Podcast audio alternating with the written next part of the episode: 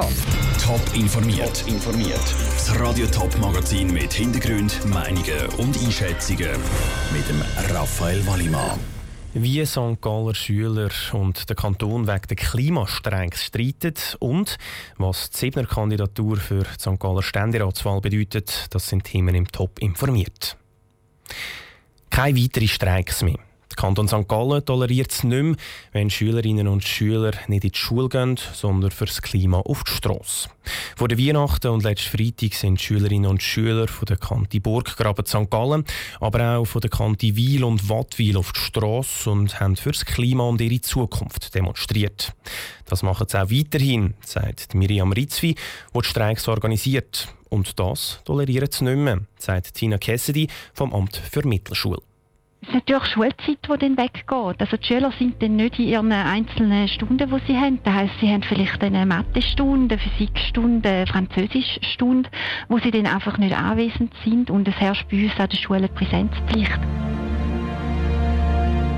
Meine Matur nützt mir nicht viel, wenn ich in 40 Jahren, wenn das Klima um mich stirbt und die Biodiversität abnimmt. Wir werden sicher weiter steigen, weil es geht nicht um, ob wir unentschuldigt Absenten oder Absenten bekommen. Unser Ziel von unserer Streik ist, geht nicht um, dass die Schule uns toleriert, aber dass wir unsere Forderungen durchsetzen können. Sind auf jeden Fall gehört worden und es ist ja so, dass auch bei uns an den Kantonsschulen natürlich Raum bleibt für das Thema im Unterricht. Das ist einmal das eine. Und auf der anderen Seite werde ich mich auch in dieser Woche persönlich mit den Initiantinnen und Initianten treffen und ihre Anliegen einfach nochmal anhören. Und dann schaut man dann nachher weiter, oder? also je nachdem, wie das Gespräch dann verläuft. In einem Gespräch zu sein, öffnet viele Türen und das öffnet auch viele Möglichkeiten und das also eine Kommunikation ist ganz wichtig in einer solchen Situation. Was in diesem Gespräch auskommt, ist noch nicht bekannt. Wichtig ist einfach mal, dass wir jetzt Kontakt aufnehmen, also dass ich wirklich das Gespräch suche und zulasse. Tina Cassidy vom Amt für Mittelschule und Miriam Ritzvi, die die Streiks organisiert, im Beitrag von Peter Hanselmann. Der Ursprung der Klimastreiks ist übrigens eine 15-jährige Schwedin, die seit Monaten jeden Freitag die Schule streikt. Sieben Kandidaten wollen für den Kanton St. Gallen in Ständerat. Sie kandidieren für den frei werdenden Sitz der neuen Bundesrätin Karin Keller-Sutter. Dabei wissen die meisten Kandidaten schon im Vorhinein, dass sie kaum Wahlchancen haben.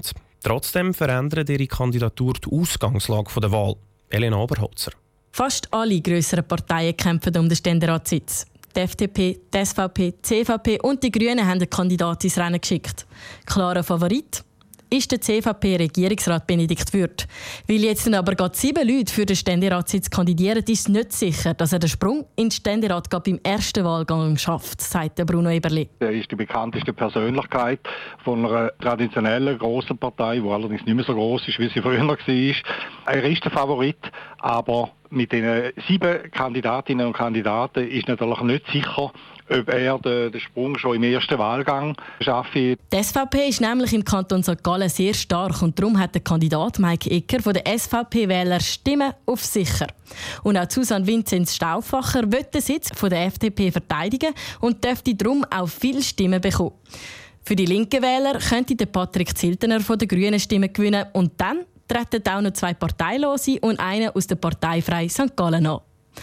Auch wenn diese Kandidaten nicht wirklich eine Chance haben, sie würden wahrscheinlich die Wahlen als Plattform nutzen, um bekannt zu werden, sagt Bruno Eberli. Einerseits eben auch einmal zum Zeigen und andererseits haben sie vielleicht auch ein bisschen eine Illusion, weil sie meinen, äh, sie können sich so weit bekannt machen, dass sie dann im Herbst vielleicht eine bessere Chance für den Nationalrat haben oder in einem Jahr, wenn die Kantonsratswahlen sind, dass sie dort eine Chance haben, in den Kantonsrat zu kommen. Und weil es jetzt dann eben gerade darum die sieben Kandidaten gibt, verteilen sich dann Stimmen und dass ein Kandidat das absolute Mehr bekommt, also mehr als die Hälfte von allen Stimmen, ist im ersten Wahlgang nicht so wahrscheinlich.